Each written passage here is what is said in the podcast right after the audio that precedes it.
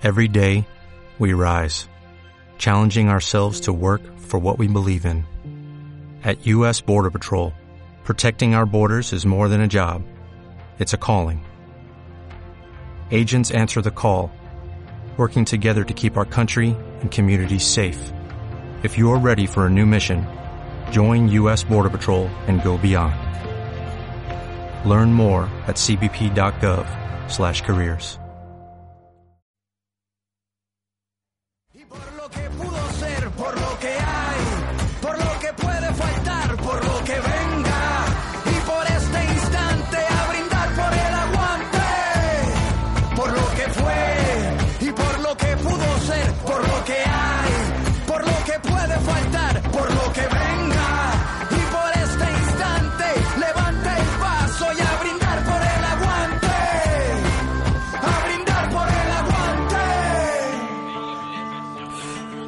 Yo creo que nunca antes había justificado tan bien la sintonía de este programa, al menos una de las sintonías de este programa eh, que lleva a calle 13. Aguantamos a Videla, Franco, Mau, Ríos, Montt, Mugabe, Hitler, Idi Amin, Stalin, Bush, Truman, Ariel Sharon y Hussein. Aguantamos. Buenos días, están ustedes escuchando la radio, aunque esto les parezca extraño. Digo lo de la radio, la radio resistencia, la radio combativa, la radio que da voz, la radio que quieren callar, o al menos el programa que quieren callar. Este programa se llama Otra Mirada, señoras y señores, bienvenidos. Hoy es domingo y estamos en un centro social. Estamos en un centro que estaba llamado, bueno, de hecho era una ruina. Estaba convertido y llamado a ser, a seguir siendo una ruina hasta que un grupo de gente decidió darle vida. Claro, otro grupo de gente, generalmente la gente de la extrema derecha, es la que llegó a decir que es, ¿cómo podía ser que un grupo de jóvenes melenudos y hippies eh, eh, eh, se metieran en un centro, en una casa y empezaran a pintar las paredes y las dejaran muy chulos y bonitos y empezara la vida aquí dentro y no solamente erraran los fantasmas. Claro, ese es el normal desarrollo del discurso de la extrema derecha. Cuidado que yo tampoco soy de la extrema izquierda, más bien soy del sentido común. Aguantamos al ateo, al mormón, al cristiano, al budista, al judío. Bueno, digo esto porque eh, solo falta echar un vistazo atrás a los programas de otra mirada y encontrarse precisamente, y además hay alguien que lo puede testificar, no solamente las grabaciones, eh, cuando aquí hubo un intento de desalojo del centro de Taucho. Y digo aquí porque me encuentro en Taucho. Y me encuentro con gente como Cristian, como Joan, como Laura. Mm, mm, Bueno, a los que voy a saludar, eh, me encuentro también con gente como Eloy Cuadra, eh, me encuentro con, gente como Inma de la, de la plataforma por los afectados por las hipotecas, me encuentro con gente como enseñantes de A Canarias, en fin, y con más colectivos que voy, que voy a nombrar todos. Voy a intentar, ¿no? El punto de información de derechos sociales, eh, como ya dije, a Canarias, Intersindical Canaria, la CGT, la CNT, Azarú, claro, toda esta gente melenuda de izquierdas, todos estos contestatarios a los que eh, se les llama perroflautas o hay que llamarles de alguna manera para decirles quiénes son, porque usted sabe que cuando el enemigo sale a las calles hay que identificarlo, si no, ¿cómo giramos los morteros hacia el enemigo? Eh, Joan, buenos días. Hola, buenos días. Bueno, está- estamos, en, eh, estamos en Taucho. Est- ¿Qué significa para ti Taucho? ¿Qué significado Taucho? No solo para Santa Cruz, vamos a decir que estamos en Santa Cruz. Este era un, un- un- vamos a situarnos primero. El barrio Esta- este- Duji, el barrio. Duji, esta era una casa de una casa que pertenece todavía a Ahora es de la Tesorería General de la Seguridad Social en este momento, su propietario legal. ya. Vale, porque fue eh, embargada en su momento, porque la adquirieron. Eso no lo sabemos con seguridad, eso no se ha podido determinar. Lo que sí sabemos que era de una persona hasta el año 1970 y que en ese año lo traspasó a una asociación de minusválidos para que realizasen sus actividades aquí. Bueno, ¿qué hacen ustedes aquí dentro? ¿Qué pasó? ¿Cómo, cómo llegaron ustedes aquí? Yo ¿Cómo creo llegaron que eso mejor lo cuenta Cristian, que él conoce la historia de primera mano. Hola, Cristian. Muy buena. Pues realmente surge también por necesidad de. de o, sea, el espacio surge como, un- como una necesidad de ubicar un, en un espacio físico a todas las actividades culturales, sociales que realizaba, en este caso, en primera instancia, una organización juvenil, ya citada previamente, como era, como era Sarú, pero que posteriormente se abre a todas las organizaciones sociales, políticas y sindicales que, que bueno, que un poco forman parte o quieren desarrollar eh, ese tipo de actividad y no encuentran un espacio Ya. Eh, donde hacerlo, ¿no? Entonces, bueno, pues aquí un poco nos sentamos, pusimos un poquito de acuerdo y... O sea, esta es, esta es la demostración mm, de que no hay sitios. de que no hay lugares de reunión, de que no hay lugares de esparcimiento. Igual a, igual a la inversa, ¿no? Igual si están, si hay muchísimos sitios, pero están todos cerrados, abandonados eh, y eh, con fecha de caducidad esperando a que se derriben para construir otros nuevos, otros nuevos edificios. Claro, es que también eh, eh, es culpa, yo no voy a decir que sea culpa de todos, ¿eh? O es, eh, o es culpa de nosotros por no ser más contestatarios, no digo que reaccionarios, en el sentido de igual nos acostumbramos a que la administración nos pusiera todo, ¿no? Esto que está ocurriendo aquí no es nuevo. Esto que está ocurriendo aquí era habitual en los 60, en los El fenómeno 70. Ocupa tiene el muchos fenómeno años. Ocupa tiene muchos años. Eh, eh, y hablamos del fenómeno Ocupa no para venir a fumar porros, ¿no? Que también, que no pasa nada por fumarte un porro. Lo que quiero decir es, eh, eh, es que el- la palabra Ocupa está mal entendida o está eh, demonizada o peyorativamente demonizada precisamente a ver estos tíos que van a ser ahí dentro, que van a ser estos grifientos. Pues no, señores. Aquí lo que me he encontrado lo que nos encontramos habitualmente es gente que lo que está haciendo es eh, pues, pues un desarrollo cultural y social. Tanto es así que la rueda de prensa que ustedes dieron el, el jueves, recuerde que este programa lo estamos haciendo el domingo, el jueves, ustedes, eh, el hoy, el hoy cuadra, llegó a decir eh, que aquí viene la gente a buscar, a pedir ayuda. Aquí viene la gente a, a- a- como punto de referencia. Y si la gente viene aquí es que no tiene respuesta en otros sitios. O no tiene la que debería. Eso ocurre realmente. Lo que dijo Loy era verdad. Así es, aquí se acerca mucha gente. Y eh, por el hecho, por ejemplo, de ser un centro ocupado, viene mucha gente que tiene problemas de vivienda graves. Por el simple hecho ese. ¿no? Dice, esto es un centro ocupado, ah, igual me pueden dar información. Ajá. ¿no?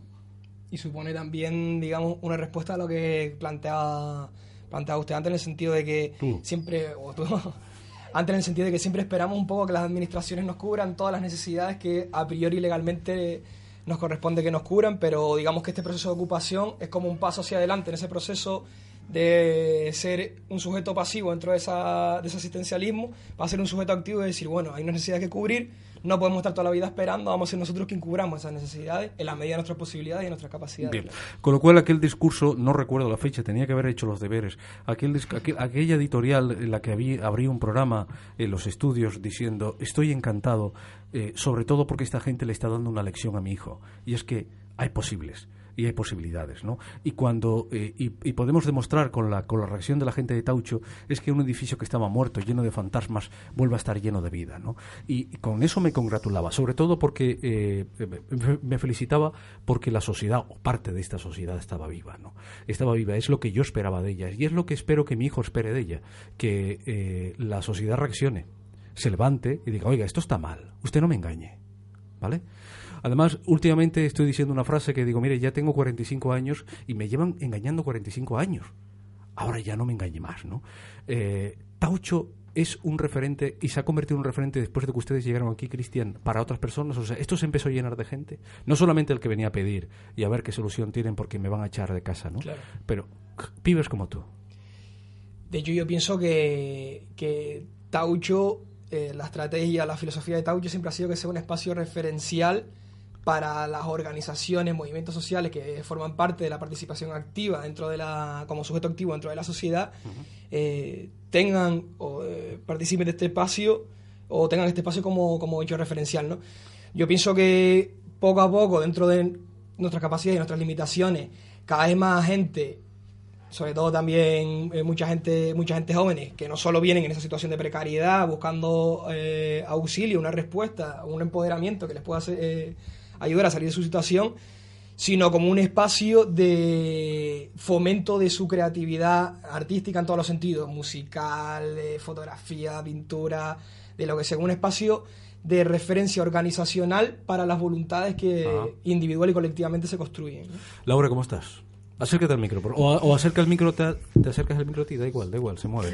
Hola. ¿Cómo estás? Pues Mira, muy bien, estoy muy bien porque como dices, el, el jueves pasado en, en la rueda de prensa que convocamos las personas de Taucho, pues em, hemos comprobado otra vez más que un montón de personas a título individual, colectivos, sindicatos y, y asociaciones han, han venido a presentar su, su apoyo y su reivindicación. Porque esa, esa rueda de prensa fue motivada por un aviso, por Sí. un aviso del juzgado, que para mayo está contemplado el desalojo de Taucho. Sí. O al menos el juicio, no, no tengo muy claro ahora cuál es, el- cuál El juicio va a ser el 22 de mayo si no Vale. se retrasa. Vale. Eh, bueno, un, como tú bien sabes, eh, no es la primera vez No. En, en que in- in- intentan quitarnos de, de esta casa que, que, como dijeron antes los compañeros, eh, fue concebida en su momento por, por la persona que, que la cedió para que cumpliera pues unos fines sociales, ¿no? Y unos fines, bueno, asistenciales que se decían en aquella época.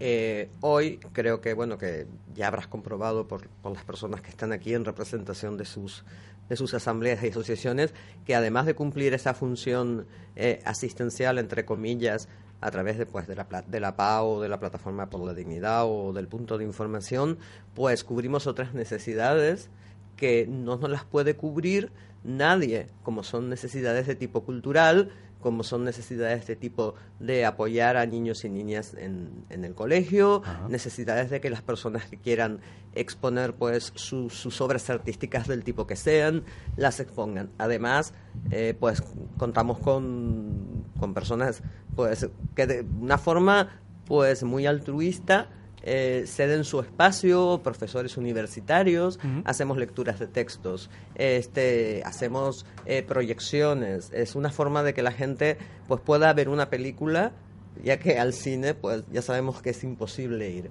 Y todo esto pues, como tú bien sabes, pues se mantiene con, con el esfuerzo y con la autogestión, porque si bien las instituciones ahora quieren expropiar esto con fines especulativos, no tienen en absoluto contemplado abrir un centro que cubra pues ni la décima parte de las necesidades de dignidad que nosotras cubrimos. Eh, Esa aquí. gente que los quiere echar, ¿en algún momento ha venido a ver qué está pasando aquí?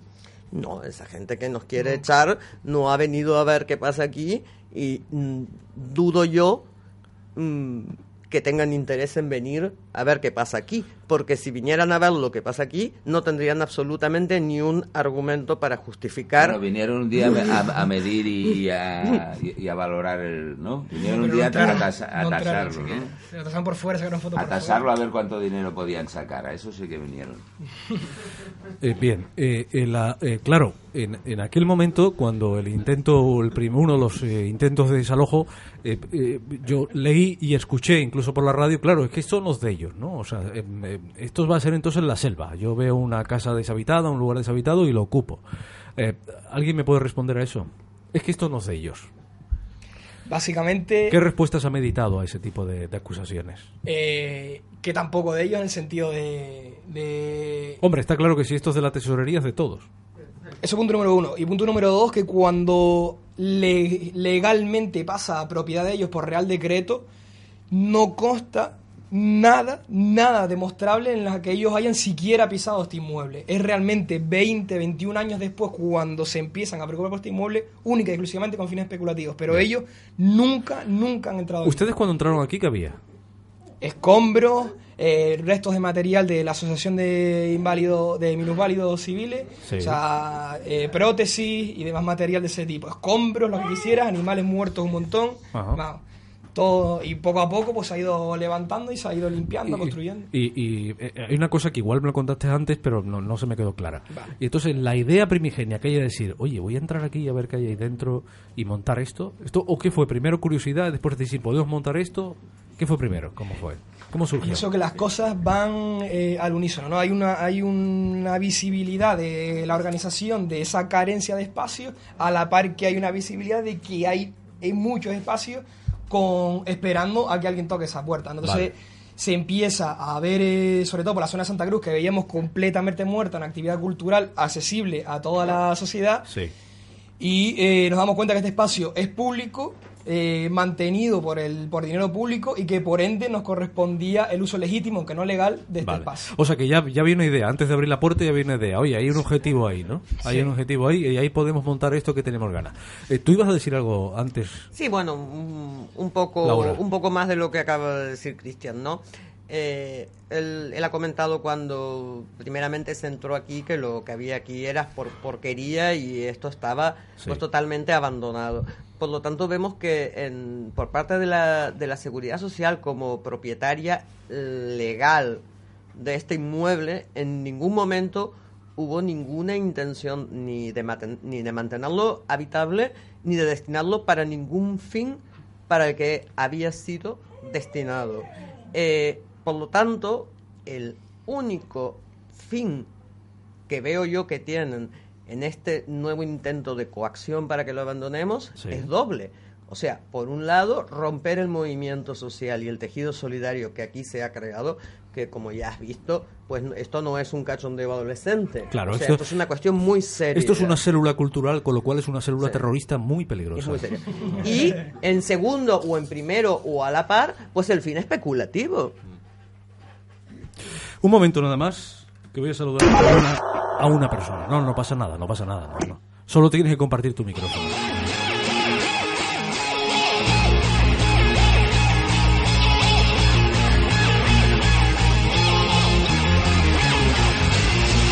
Todo empieza con una llamarada cuando despedimos llamas de nuestras miradas. Quieren detener el incendio que se propaga.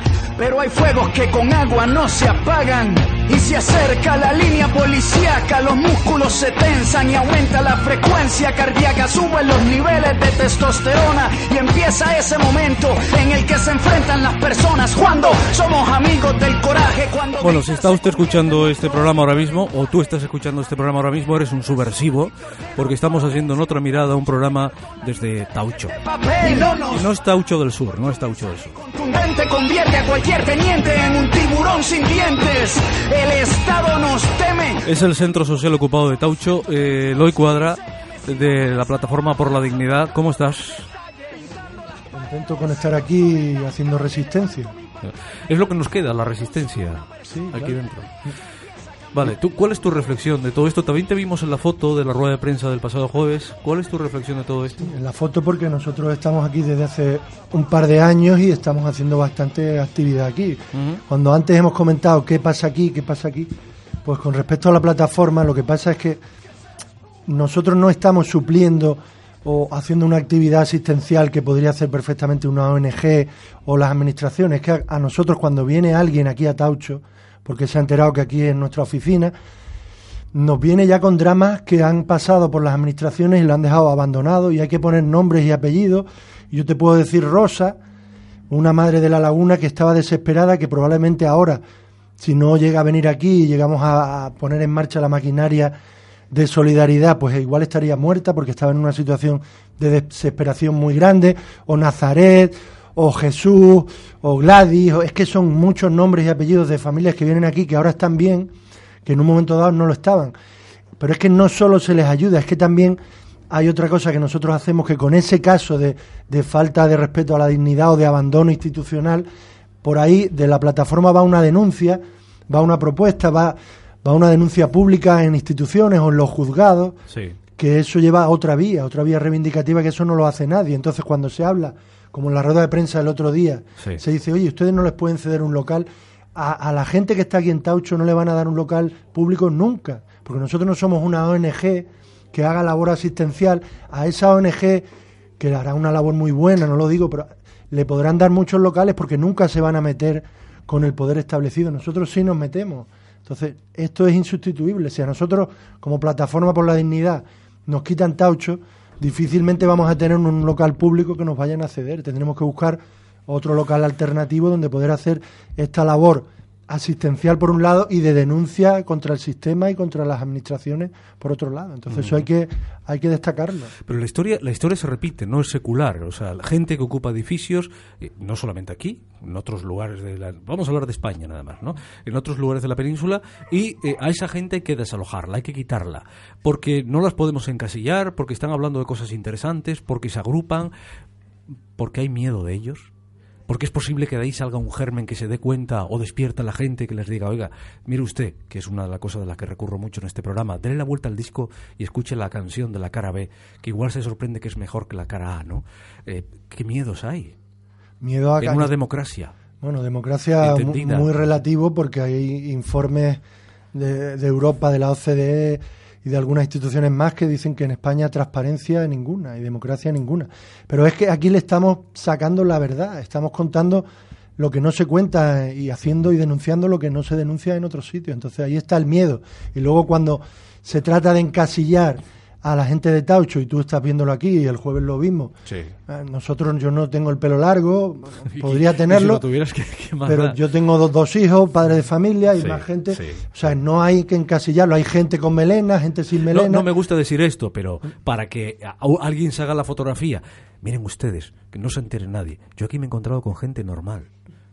Digo normal para que, en fin, ya saben, ¿no? ¿no? no voy a explicar más el tema de... Aquí hay unos cuantos grifientos que también es gente normal, coño. Claro, Pero claro. que, pues, bueno, que la gente que estoy hablando aquí es eh, mi madre de familia, tengo una madre de familia, las asociaciones de vecinos. Ahora voy a hablar con alguien de un sindicato, de A Canarias, nada menos, de sindicatos de enseñantes, asamblearios, de maestros escuela. O sea, aquí hay de, aquí hay de todo. Aquí hay de todo. Lo que pasa es que hay una necesidad y esa necesidad es la de ocupar un sitio para poder hablar. ¿Por qué? Porque las necesidades no las cubre quien las tiene que cubrir. Igual tampoco sería hasta conveniente, sino que el Estado, o en este caso los gobiernos, dijeran, es bueno que haya válvulas de escape. Es bueno que la gente se agrupe, es bueno que la gente ocupe lugares, edificios públicos nuestros, de todos nosotros, que los tenemos ahí ociosos, y que entren y que hagan las... vi- Y si es posible, oiga, pues llegamos a un tente y yo les pongo el agua y les pongo la luz, que no estaría mal. Eh, por eso, eh, Germán Pérez, de Sí, Canaria, hola, buenos muy buenos días. Eh, y su reflexión sobre, sobre esto, Eloy, el micro, los micros están siempre abiertos, ¿vale? Y su reflexión sobre esto, ¿cuál, cuál es? Bueno, la reflexión que yo puedo hacer, Como maestros. sí, como, como enseñante, digamos, como maestro, en mi caso, es que por un lado hay un discurso oficial de, de la democracia, la participación, pero después en la práctica eh, constantemente se ponen pegas a esa participación, lo cual eh, indica precisamente que, que el tema de democracia está, está por llegar, por decirlo así. O sea, Al menos, la que nos, al menos la que nos enseñaron, ¿no? Exactamente, porque hay una, una supuesta democracia que, que ya vemos por, por los datos de que precisamente no hay ni transparencia, eh, está llena de corrupción por todos lados, etcétera, el Estado. Eh, entonces, la de- cuando hay intentos de que la propia población pues por sí misma se puede organizar, hacer cosas, etcétera, parece que eso molesta, ¿no? De hecho, si vemos eh, ya muchos años atrás hubo un movimiento, por ejemplo, vecinal eh, que se prácticamente se autoorganizó eh, por sí mismo, que poco a poco pues se fue controlando por las propias instituciones de manera que, que se primaba a determinada gente que dirigiera las asociaciones, etcétera. O sea, todas las asociaciones de vecinos han terminado por Controladas, estar controladas, controladas por controladas, los ayuntamientos, etcétera, de una forma Claro. o de otra, ¿no? Claro, claro, con las subvenciones, con las ayudas, con algunos locales, etcétera, pero donde a la- vez o sea, se le condicionan determinadas actividades o determinadas cuestiones. ¿no?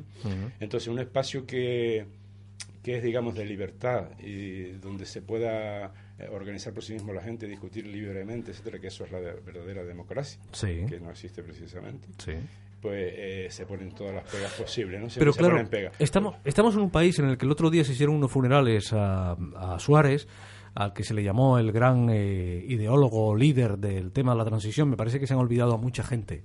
Porque la transición Yo no solamente... la- solo ha habido no- una versión de, de Sí, que solamente pasó, hay una o sea, versión, ¿no? Solo hubo una versión que, que es la que ha salido en los medios de, Claro, claro. del significado. Porque me parece que todos, visual. todos aquí, hasta yo que era pequeñito, participamos precisamente en esa Yo transición. estuve ¿no? también en esos momentos, eh, Claro. ya, ya existía, ¿no? Y tenía Pero eso, eso, de- años. eso demostró con la foto de familia y demostró con la gente que había ido a los funerales y que todos eran amigos de, de Suárez, incluso los que le pisotearon, Incluso ¿no? sus enemigos ahora son amigos. Amigos, sí. también. Eso, eso, eso a mí me, me dio a entender que en este país todavía, todavía huele a neftalina.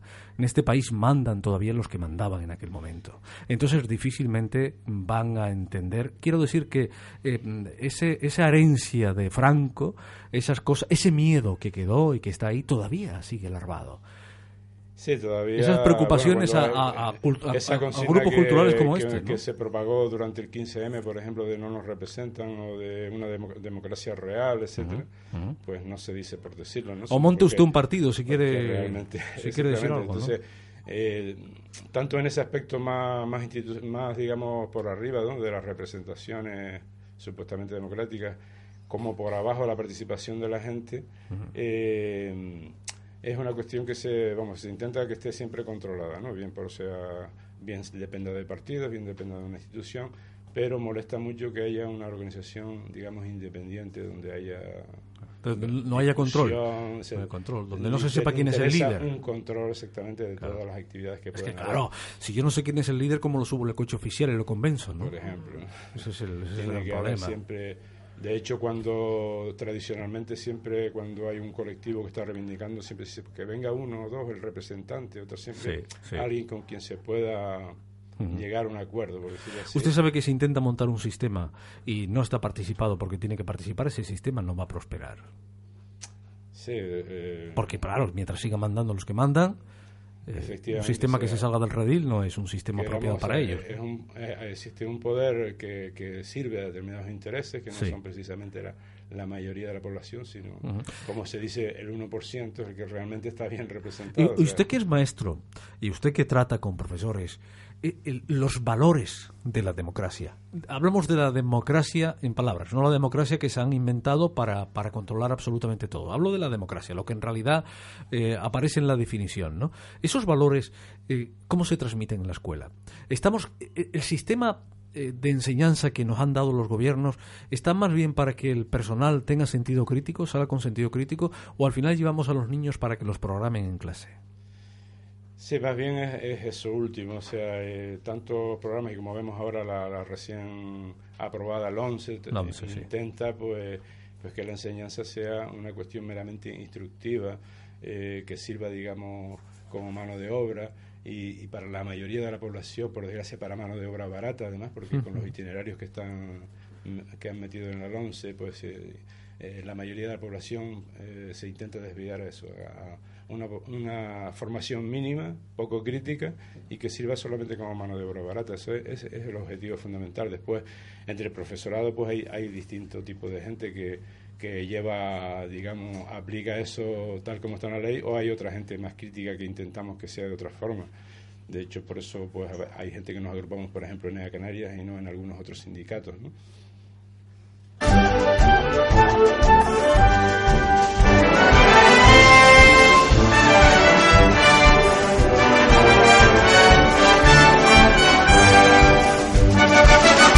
Ay, señor, la que armaron, la que liaron con la salida de la masonería y la subversión. La pelota, los toros, la lotería, vi las quinielas, el seilla, las letras, el televisor. Speak English, turismo, Sofico renta los alemanes, bombas en palomares, vaya por Dios. Y ahora con el destape de teta y trota los camuflajes, las serpientes con traje de santurrón. Y es que las dentaduras ya no están duras para esta huesura. Y llega la rotura y el personal que ha sentado en diquela como se jalan de carca a carca. Mientras cuecen la haba, suelta al cantar. Aquí va lo bueno. María.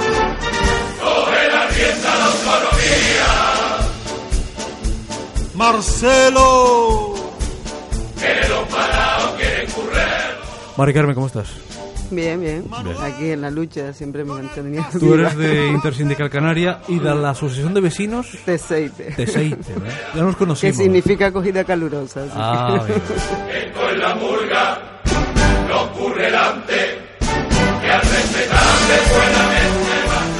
Vienes mucho por Taucho. Sí, sí, la verdad que sí, porque... Tú eres una Ay, mujer normal, fíjate. Muy normal.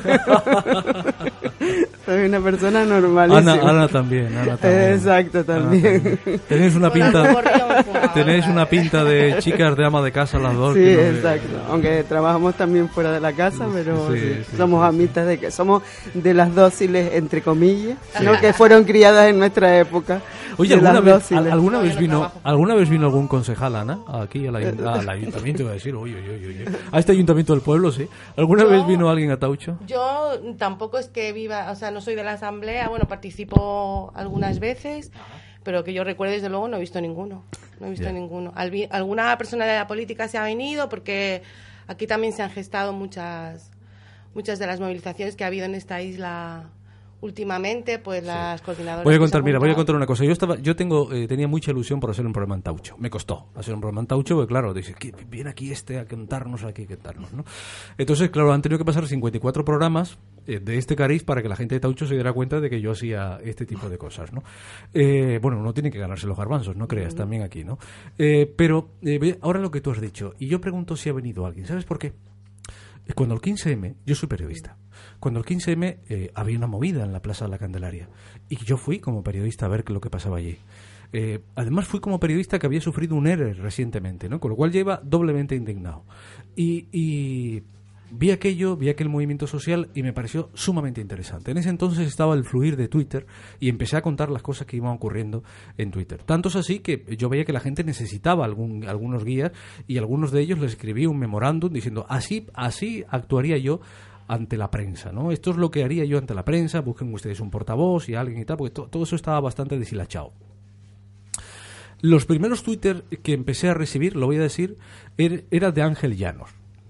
Los primeros Twitter eran de Ángel Llano, llamando a todo el mundo eh, todo menos bonito. Bien, a mí lo único que se me ocurrió decirle finalmente a este señor, lo estoy diciendo ahora Ángel, lo estoy diciendo ahora. No lo he dicho nunca, te lo estoy diciendo ahora. Lo, lo que este señor fue, pero tú has venido aquí a ver a estos hippies que tú dices que son hippies. ¿Tú has venido a ver aquí a esta gente? Por supuesto, no se movió del sillón de su casa. Por supuesto. De ahí siempre me planteo la misma pregunta.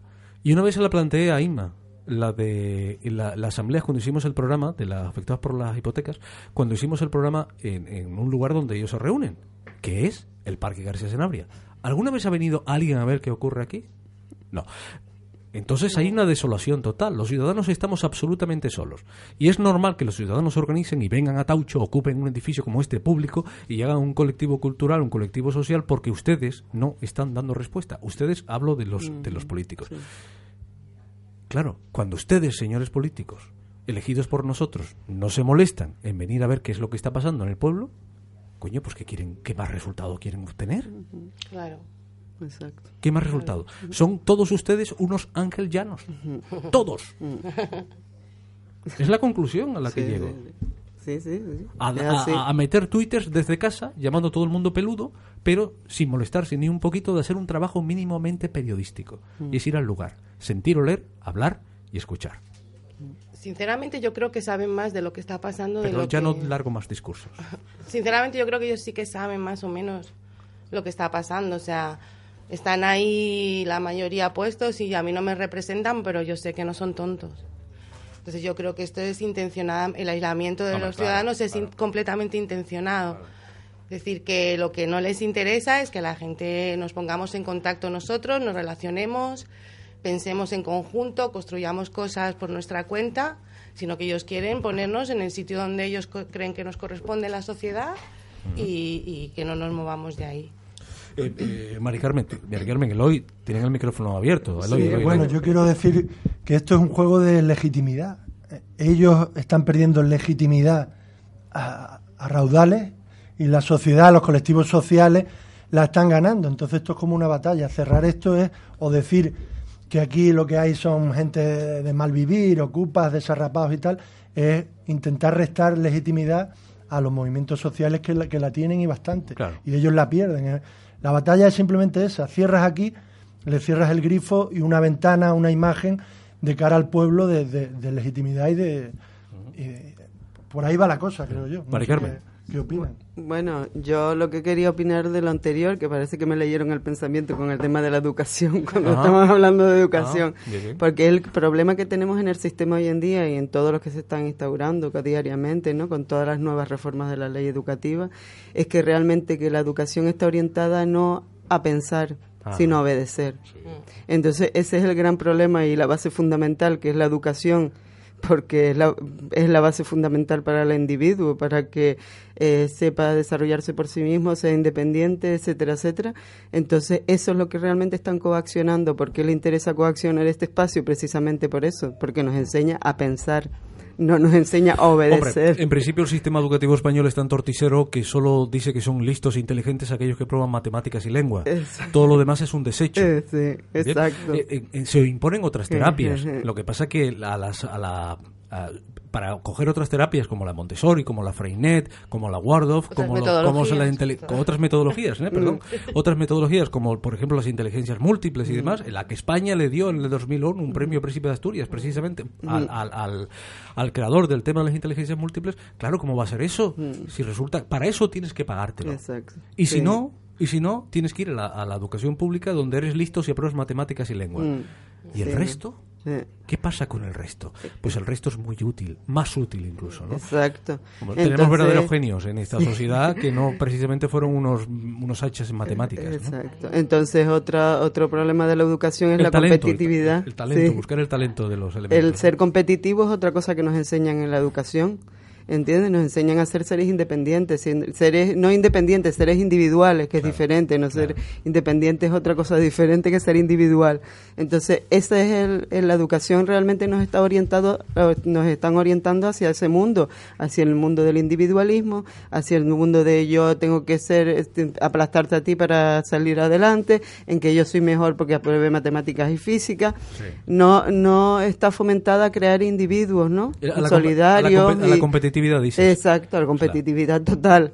Entonces, Hay esa es la base. Hay muchos maestros y muchos pedagogos que hablan ya de, de erradicar los exámenes, ¿no? Exacto, De que hay sí. que evaluar el sujeto en todo el curso y, y ujú. no en un examen, ¿no? O Eh, sea, eso es otra que te evalúan en un examen que, que en ese momento puedes tener un mal día, Claro. ese día, ¿Qué es y lo que suele- salirte qué es lo mal. que suele pasar? Es lo que suele pasar porque vas con unos nervios. también son- Exacto, los criterios de evaluación. Ev- evaluables a su vez. ¿Tú eres maestra? ¿Eres maestra? No, no. Ah, vale, vale. Pero tengo dos niños te, pequeños. te veo, te veo muy enterado. Estoy te veo muy puesta, muy buena. Entonces, claro, eh, ¿qué pasa con, eh, con Taucho, no? Con Sí. las personas que normalmente estamos en Taucho. Sí. Pues somos personas que eso, que enseñamos y nos enseñamos a nosotros mismos a ser personas individuales, a ser personas con un pensamiento libre, a, a tener varias ideas y cotejar unas con otras para ver cuál es la que realmente es más correcta, la que te hace vivir en el grupo, ¿no? Porque es que eso lo hemos perdido también, la colectividad. Yo me acuerdo hablando de sencillez, como tú estabas diciendo antes, ¿no? Que somos personas normales. Eh, tú, en tu, antiguamente, tú con tu familia, ¿no? Te, una, te relacionabas con la familia, cosa que ya hoy también pasa, que casi ni te relacionas. Y después ibas a las plazas, te comunicabas con los demás, ¿entiendes? Que, pero desde el momento que ha llegado esto, de ser competitivo, de ser eh, individual, pues se ha fomentado todo esto que estamos hoy en día. Entonces, donde los poderes fácticos estos que nos gobiernan, pues se aprovechan de ese individualismo para tenernos apartados de lo que realmente tiene que ser, que es el pensamiento libre. Y aquí, precisamente, no les interesa que haya un pensamiento libre porque es un enemigo para ellos, ¿no? Claro, claro. Entonces, Claro. Que Mari Carmen lo ha dicho y yo lo quiero destacar que Taucho es la refleja la unidad porque esto es un local, un espacio abierto, libre, cualquier colectivo, sindical, político, social, ciudadano puede entrar aquí y eso juega en contra de la tendencia que es que cada cada colectivo tenga su local, su mundito, su tinglado y cada uno funciona al margen del resto. Aquí no, aquí lo que se fomenta es la unidad de acción, la unidad eh, en un espacio. Entonces eso es importante destacarlo también. Eh, Exacto, es importantísimo. Y después lo que quería, que se me fue un poco la idea, que quería comentar otra cosa A también del tema de, de Taucho, pero se me fue, que hable otra, a ver si me viene la... No, no, no, no, no te preocupes. Eh, Seguimos- tú sigues con el micrófono abierto. Sí, sí, no, ya, pero que se me fue la idea de lo Bueno, que quería comentar de... La esencia, eso La yo lo, dije en la rueda de prensa y, y lo vuelvo a- y lo digo todas las veces. Es que alguien dirá, bueno, pero es que esa gente no son los dueños, eso de la seguridad social, pero es que la esencia, la donación de este espacio de la propietaria en su día fue con una condición que se destinará a fines sociales. Entonces nosotros Pues estamos defendiendo la esencia de esa persona que ya probablemente esté muerta, Sí, seguramente. exacto. Y la seguridad social no creo que, porque según se comenta, no sé si será cierto, aquí se especula con un aparcamiento o a- Hombre, es una que empresa. estás, estás en el sitio del centro de Santa Cruz. Claro, Claro, estás en el centro de la compraría. capital. claro. Imagínense aquí al lado hay más locales y más espacios en ruinas, pues Claro. aquí probablemente algún especulador habrá pensado que sale un, un aparcamiento privado muy interesante. Pues me parece que eso no es un fin social, Sí, desde luego. Lo que yo quería comentar es el desprestigio, lo que estabas hablando antes, es que es así, para desunirnos nos desprestigian, que si los funcionarios son todos unos vagos, que yo no te digo que hay gente y gente, en todo en todo Sí, colectivo hay eso- todo tipo de personas. Y en el mío, ya te que Exacto, que si los sindicatos, que si los medios de comunicación alternativos, eh, eso no lo escuche porque eso te llevan a la ruina, eso tal, y entonces claro, ¿cómo puede, cómo puedes controlar un cómo puedes controlar un pueblo? Pues desprestigiando a los que realmente te van a dar la facilidad para que tú seas un ser y un, un individuo, un individuo de la comunidad, ¿no? Del, del todo. Entonces ese es el método para Pero fíjate tú, terminar. Carmen, fíjate tú, Mari Carmen, que creo que ya la gente, la crisis ha servido para joderle la vida a mucha gente. Pero eh, sobre todo para que esa gente que está muy jodida llegue al punto de reflexión, de pensar.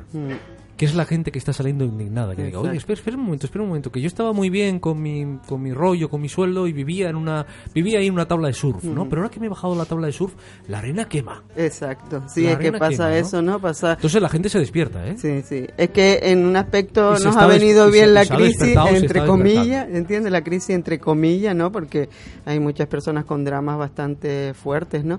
Pero que nos han venido muy bien para, para hacer un parón y decir, bueno, ¿qué estábamos haciendo con nuestras vidas, ¿no? Y eso, Y- eso es algo que Taucho también y los colectivos que hay aquí lo, lo defienden también. No es una labor asistencial, tanto el punto de información como la plataforma por la dignidad.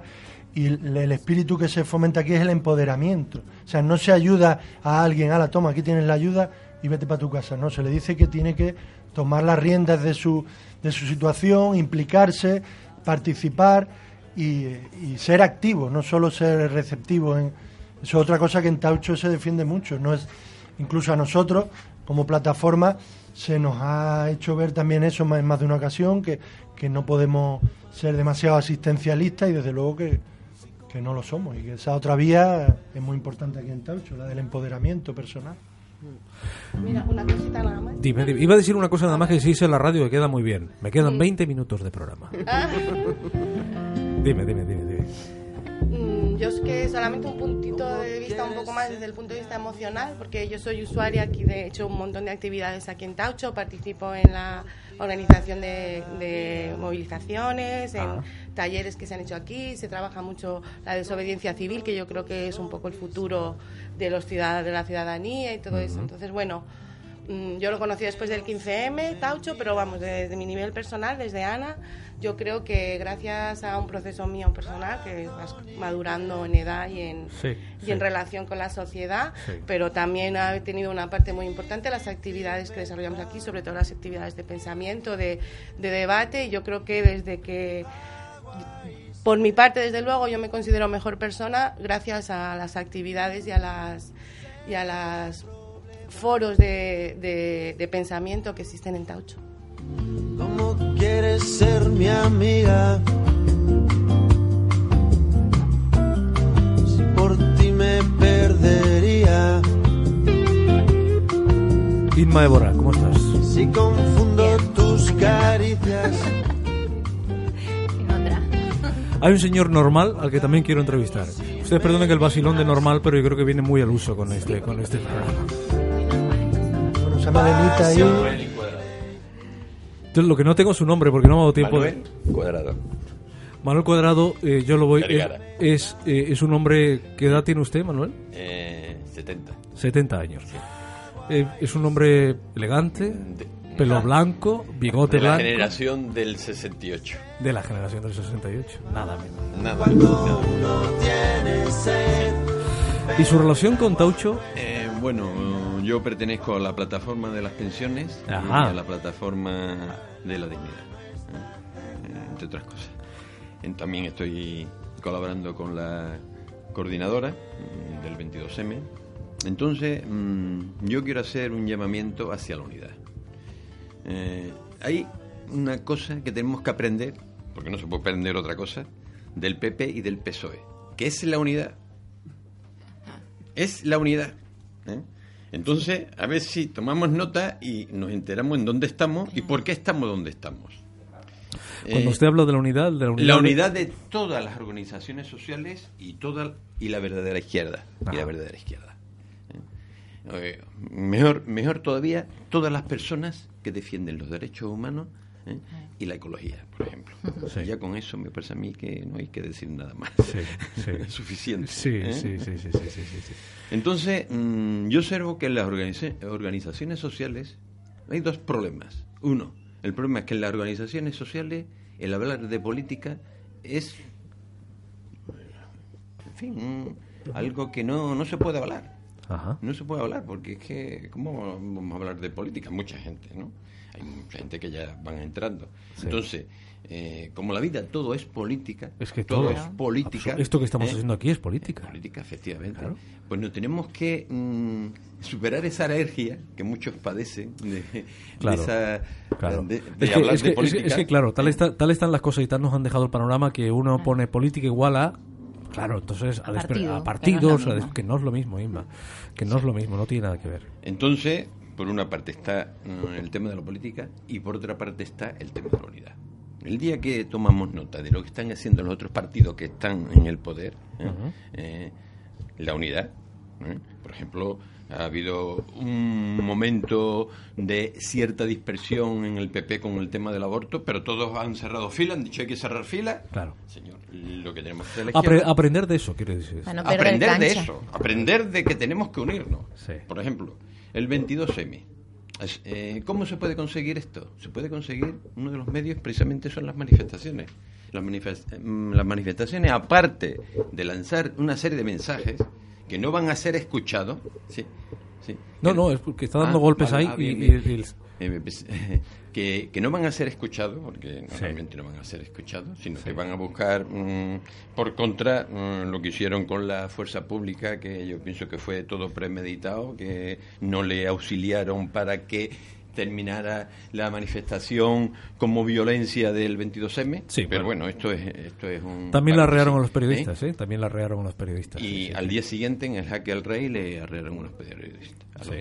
Bien, entonces, yo lo que opino es que mm, el día ¿eh? que sepamos, por ejemplo, el- estoy hablando del 22M. El 22M, mm, todos los dirigentes que estaban allí tenían que haberse unido y haber dicho, señores, tenemos que sacar el país adelante. Sí. Pero políticamente, ¿eh? o Sí, sea, sí, tenemos que unirnos, ir a las elecciones todos juntos. ¿eh? Tenemos que ir a las elecciones juntos, todos, sin distinción. O sea, tenemos experiencia de esto. Tenemos experiencia. 1931, Frente Popular. ¿eh? O sea, no es una utopía. Tenemos una, eh, mm, ¿cómo diría yo? Un potencial, un potencial de personas que puedan votar a la derecha, a la, a la izquierda, perdón, a la vereda izquierda, a las personas que defienden los derechos humanos. Sí. ¿Por qué? Porque el 80% de este país son trabajadores Sí. trabajadores. Que no se trata de que sean trabajadores obreros ni tal, trabajadores todos. Porque a todas las personas, independientemente de que una persona esté bien situado, le interesa eh, sus hijos. Le interesa que sus hijos, que han perdido sus derechos, Sí. que lo vuelvan a recuperar. Es un problema de recuperar derechos. ¿eh? Entonces, yo veo que cada plataforma, cada organización va haciendo la, mm, la guerra por su cuenta.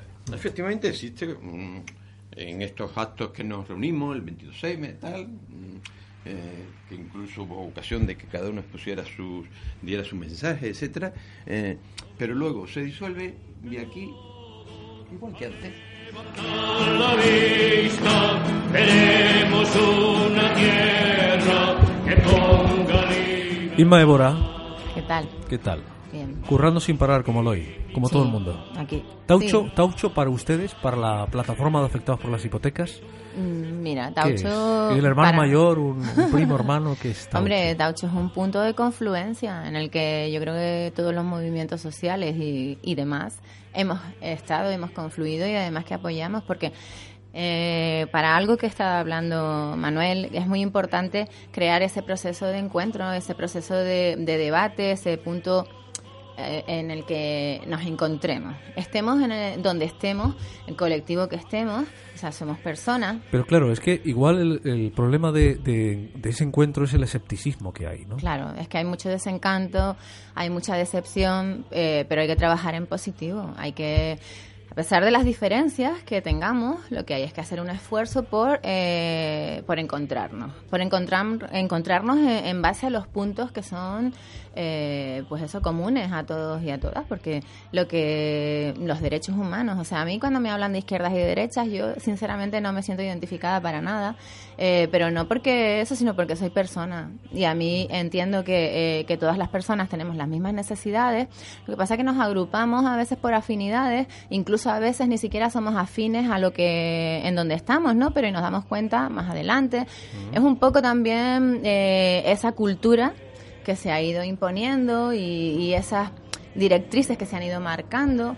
Entonces todo gira en torno a, a agruparnos a- en base a, a la- según las necesidades que tengamos, pues nos agrupamos para paliarlas de alguna manera. Entonces, bueno, eh, y nos hemos eh, descentrado de, de lo común, de que todo hay que mantenerlo en equilibrio, de que todo me refiero a, a las necesidades básicas, que es eh, además por lo que se estipulan gobiernos y órganos y partidos que representan o no representan. En este caso, yo creo que la gran mayoría de la ciudadanía no se siente representada por nadie, por ningún partido.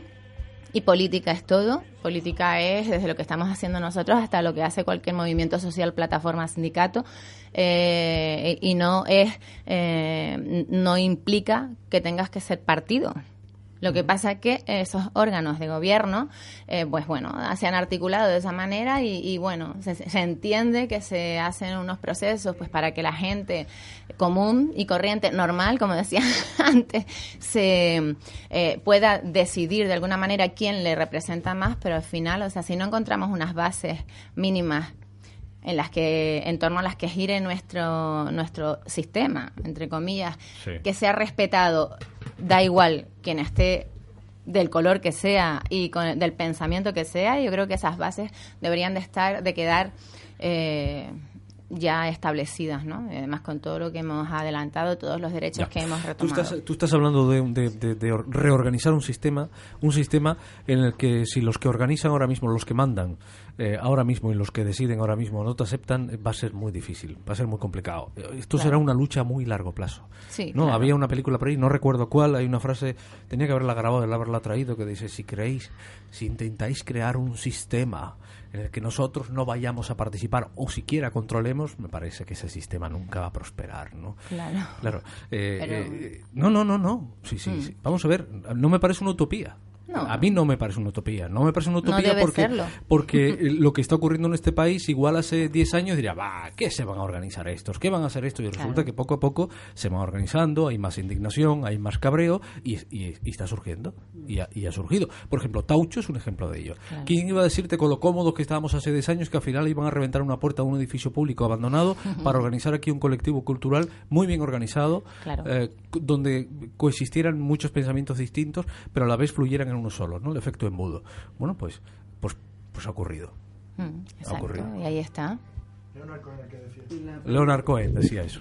Leonard Cohen. Y la, y la pena es que todo lo que tendrían que hacer, como dice Inma, nuestras instituciones, porque realmente los partidos políticos están para que defiendan los derechos de, de los ciudadanos, es una pena que, que los ciudadanos tengamos que asumir los papeles ¿no? que tienen que realmente los políticos llevar a cabo, porque los políticos están puestos ahí para defender los intereses de los ciudadanos. Claro, y lo sobre que todo pasa- los básicos. Una cosa, Mari Carmen, que es que la, la ciudadanía tiene que asumir su papel activo aquí en, en donde estamos, ¿no?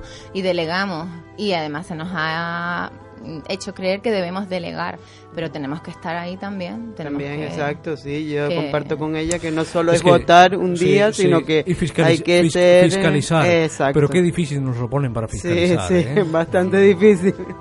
Claro, listas cerradas. eh, aquí no se cumple el capítulo 6 de la Constitución que habla de los partidos políticos democráticos y demás, y no son democráticos. Mm, sí. Ya Nada, sabes, cómo- nada, no ya sabes que para ser democráticos. cabeza de lista has tenido que hablar con muchas familias Ujú. dentro del partido y pisar otras cuantas. De hecho, bueno, Entonces, te quería comentar un- el- Si, hace extrapo- poco... si extrapolas eso a la vida normal, pues... Hace poco estuve en una, en una radio donde había una persona que supuestamente se va a presentar a unas elecciones y entonces estaba hablando de que había democracia y yo como no puedo permitir que las ve- que los que están escuchando piensen que realmente hay una democracia le dije digo cómo que hay una democracia digo en un pueblo donde no puede activarse un referéndum porque no te cuando es una re- eh, herramienta de la democracia una ILP no prospera, ¿eh? donde eh, entonces no le gustó, dice, para eso está la constitución, digo, sí, y donde hay una constitución que ni siquiera se respeta, ¿qué democracia es esa? Pues mm, se tiró el micro, tiró los auriculares y se fue, y, y está, y se va a presentar a unas elecciones. mm, Es un buen demócrata. Digo, vaya un demo- yo en la radio dije eso, digo, eso es la democracia, ¿no? Que la intolerancia de diálogo. Eva. No, pero es que tengo que mirarlo, pues no me acuerdo bien. Si Creo que es algo de democracia o algo de democracia. Bueno, espera, espera, espera un momento. Carmen. Tendría que está, mirarlo, Que está Eva aquí, que está Eva. Hola, buenos días. Eva es de la organización juvenil Azarú, eh, muy ligada a Taucho también. Sí, evidentemente, y nada, nosotros sobre todo queremos remarcar que para un espacio que tenemos en el que nos reunimos, llevamos a cabo nuestro proyecto, intentamos transformar, construir como jóvenes, pues una organización juvenil. Eh, eso que siempre se queja desde las instituciones de que los jóvenes pues están un poco desligados de todas estas actividades, siempre Sí. están Ah, y, ahora con, y ahora con el informe PIXA, que todos son rebenques, Exacto, no veas, ¿no? exacto. Sí, Para una sí. vez que tenemos un espacio nuestro, eh, en vez de dejarnos esa oportunidad de seguir desarrollándolo, nos reprimen y evidentemente pues tenemos que, que luchar por él, que además históricamente Salud ha estado aquí muy y sigue, Sí. no solo Salud, sino todas las organizaciones que se reúnen aquí. Sí, sí. Y pues eso desde la perspectiva de la juventud, que, que quieren, si para una vez que estamos llevando ese, ese Ajá. camino, no, para una sino encima nos vienen encima. Eh, eh, He dicho lo del informe PISA y es verdad que el informe PISA es eh, eh, está hecho de base muy mal, porque además se, se basa en una estadística matemática que no sirve para, para este tipo de cosas. El informe PISA eh, eh, pasa a tabla rasa absolutamente todo el mundo, cuando en realidad las encuestas tienen que ser diferenciadas y, y al final determinan, por ejemplo, que aquí solamente se han quedado en la nata, ¿no? Que los jóvenes no saben manejar un MP3. Por ejemplo, aquí los jóvenes o una máquina de Coca-Cola se entiende muy mal. Bueno, eso no se lo cree absolutamente nadie, solamente se lo creen ellos. Y eso sirve para que al final justifiquen la LOMSE. Justifique la, la- los- que somos tontos, sí, que somos tontos. Y todos nos creemos. Ese informe King que dice, dice Inma. Eh, eh, a- a- a- eh, ustedes son un colectivo, un colectivo juvenil. Un colectivo juvenil que lo que buscan principalmente es el movimiento eh, cultural alternativo o qué? Cuéntame. Eh, no, bueno, nosotros Sí, nos sí. movemos por todo, estamos en, en varios centros sociales y en todos la- los frentes abiertos que hay para transformación del sistema para del sistema actual porque no estamos de acuerdo con él y aparte tenemos muchos patios, tenemos una actividad ahora mismo cultural bastante buena, estamos yendo a, a conocer nuestras islas con el Ajá. colectivo Argo Day y bueno nos movemos un poco eso para la transformación de este de este sistema actual con el que no estamos para nada de acuerdo intentamos también ir por los institutos a llevar nuestro las actividades que estamos haciendo y a poner en contacto con todo lo que es la represión que hay actualmente en las islas porque hemos sufrido también Ajá. bastante represión policial en nuestros actos y en nuestras acciones Sí. Y bueno, básicamente eso, por eso Taucho es tan importante para nosotros, porque es el centro en el que nos reunimos para poder llevar todo esto a cabo de la mejor manera posible, porque no tenemos tampoco, el ayuntamiento tampoco hace espacios, tampoco es que tengamos una posibilidad de nosotros alquilar ni rentar ningún sitio porque no hay, aparte de que tampoco queremos, porque que creemos que los espacios públicos son para utilizarlos y no Sí. para estarlos pagando. Sí. Y bueno, este es nuestro centro, esta es nuestra, nuestra casa, por así decirlo, y desde donde intentamos llevar a cabo todo nuestro proyecto que ya tiene bastante historia detrás. Seguiremos muy de cerca eh, el tema del, de este centro de Taucho, que es el Centro Social Ocupado de Taucho. Seguiremos muy de cerca. Recordemos que en mayo 20, y algo, 22 creo que es, ¿no? 22 es el juicio para ver de si desalojan o no desalojan a, a los que están aquí o ver qué es lo que ocurre. Irma, eh, Inma, Irma, una última cosa. Me quedan dos minutos. Eh, dos minutos me he enterado de una historia de unos chicos, de un matrimonio, a los que el ayuntamiento les cortó la luz, mandó que les cortaran el agua, o sea, una coacción en toda regla, porque están en una vivienda de una señora, ellos vivían con una señora, la señora murió y ellos siguieron viviendo ahí. Sí, esto es Una una, vivienda social. De, de que se repite una y otra vez. Y aparece el nombre nuevamente de Ángela Mena. Sí, porque primero porque se aprovecha, volvemos a lo de siempre, se aprovecha el poder para desprestigiar a los que están trabajando y a quienes están defendiendo derechos, ¿no? Y entonces se olvidan que, que, que esto que han hecho es algo muy, muy grave, es gravísimo y se trata de encubrir, pues desprestigiando a la familia, criminalizando la pobreza, diciendo que se estaban aprovechando, eh, utilizando incluso los medios de comunicación. Yo antes, eh, yo estaba muy cabreada antes y, y- y hablé con algunos y ayer estábamos en la puerta del ayuntamiento, hablé con Bermúdez, le dije que se retractaran esa información porque le aportamos documentos que desmentían toda esa sarta de disparates que doña Ángela Mena estaba diciendo. Hablando de que eran unos ocupas. eh, Sí, bueno, es que porque la historia es, es una historia tan sencilla y tan simple como que un matrimonio jovencito Con un niño, una niña. de tres mesecitos, una vecina que conocían de hace muchos años, pues les permitió cuando dio a luz la chica, vivir ahí. ante esa situación de desempleo de más de un año y medio sin ingresos, pues que permanecieran allí. Y la señora pues fallece. Y, pero además para el ayuntamiento debe ser que tenemos esa fecha, ¿sabes?, planteada, porque después dicen poco más o menos que, no sé, estaban esperando que se muriera la señora para darle la casa al siguiente, Sí. cuando eso iba un proceso largo. Entonces ellos ya están dentro y lo que están diciendo, ellos ya estaban dentro y de hecho están todos los vecinos de testigos eh, que, que la ayudaban, la llevaban, la cuidaban. Eh, pero bueno, todo eso se utiliza como para ah, ah, activar el sistema de defensa de esta sarta de políticos corruptos que tenemos. Ya. ¿vale? Hasta el punto Y- de cortarle el agua, mandar a cortar el Claro, agua. ellos aunque lo ya, han utilizan- restitu- aunque ya le han restituido el agua, pero mandaron a cortar la Claro. luz y lo de la luz es más complicada porque ahora Urielco dice, o Endesa dice, bueno, y aquí le pongo yo Es el que es un proceso muy complicado, porque ellos lo que utilizan son herramientas de coacción, Claro. que es eso, para hacer que se vayan. Eh, como no se van de entrada, porque ellos dicen no me puedo ir a la calle con una bebé de tres meses, lógico, y además porque además es ilegal echar a la gente a la calle sin Sí, alternativa sí. habitacional, es así. Sí, sí. Eh, pues bueno, ejercen, notifican a, a las empresas de suministro que la señora ha fallecido sin ninguna orden de ningún tipo, estas dan de baja los servicios. Y ahora, ¿quién asume la titularidad? ¿Quién da las altas nuevas? Bien, esa es la pregunta. Gracias a todos. Eh, este programa ha sido otra mirada. Eh, lo hemos hecho, teníamos mucha ilusión por hacerlo desde este centro social y ocupado de Taucho. Nos volvemos a encontrar el próximo fin de semana. Espero. Les habló Enrique Hernández. del instituto a la hora de cenar. Nos aguantamos los erutos, el pueblo de Burundi sigue aguantando la hambruna. Aguantamos tres días para llegar a la luna. Aguantamos el frío del Ártico, el calor del trópico. Aguantamos con anticuerpos los virus microscópicos. Aguantamos las tormentas, huracanes, el mal clima. Aguantamos Nagasaki, aguantamos Hiroshima, aunque no queramos. Aguantamos nuevas leyes, aguantamos hoy por hoy que todavía existan reyes. Castigamos al humilde y aguantamos al cruel. Aguantamos ser esclavos por nuestro color de piel. Aguantamos el capitalismo, el comunismo, el socialismo, el feudalismo. What if you could have a career where the opportunities are as vast as our nation, where it's not about mission statements, but a shared mission? At U.S. Customs and Border Protection, we go beyond to protect more than borders, from ship to shore, air to ground, cities to local communities. CBP agents and officers are keeping people safe. Join U.S. Customs and Border Protection and go beyond for something far greater than yourself. Learn more at cbp.gov/careers.